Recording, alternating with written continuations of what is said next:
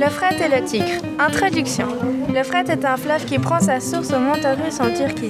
Sa longueur est de 2780 km et son bassin est de 444 000 km. Son débit moyen est de 830 m3 par seconde et il augmente selon les précipitations. On appelle cela le régime pluvieux-nival. Le fleuve traverse la Turquie, la Syrie et également l'Irak. Nous pouvons constater que c'est en Irak qu'il est le plus long et qui prend la plus grande surface. Malgré qu'il soit plus petit en Turquie, sa surface est quand même plus grande que celle de la Syrie. Le Tigre est un fleuve qui prend également sa source au mont Taurus en Turquie. Sa longueur est de 1900 km et son bassin de 258 000 km. Son débit moyen est de 1500 m3 par seconde. Il traverse aussi la Turquie, la Syrie et l'Irak.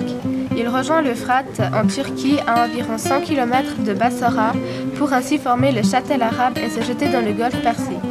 Nous pouvons également constater que c'est aussi en Irak qu'il est le plus long et qui prend la plus grande surface.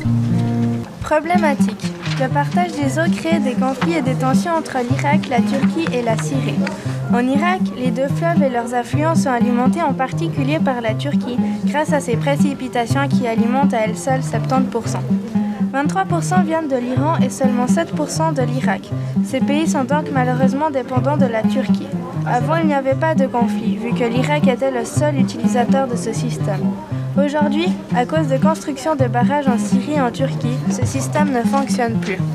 À cause de la construction du barrage de Tapka, l'Irak a été privé temporairement de l'eau de l'Euphrate.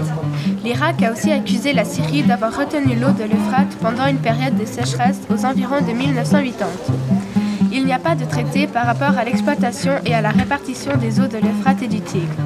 En 1923, le traité de Lausanne ordonnait à la Turquie de s'entretenir avec l'Irak au sujet des travaux hydrauliques. Conclusion.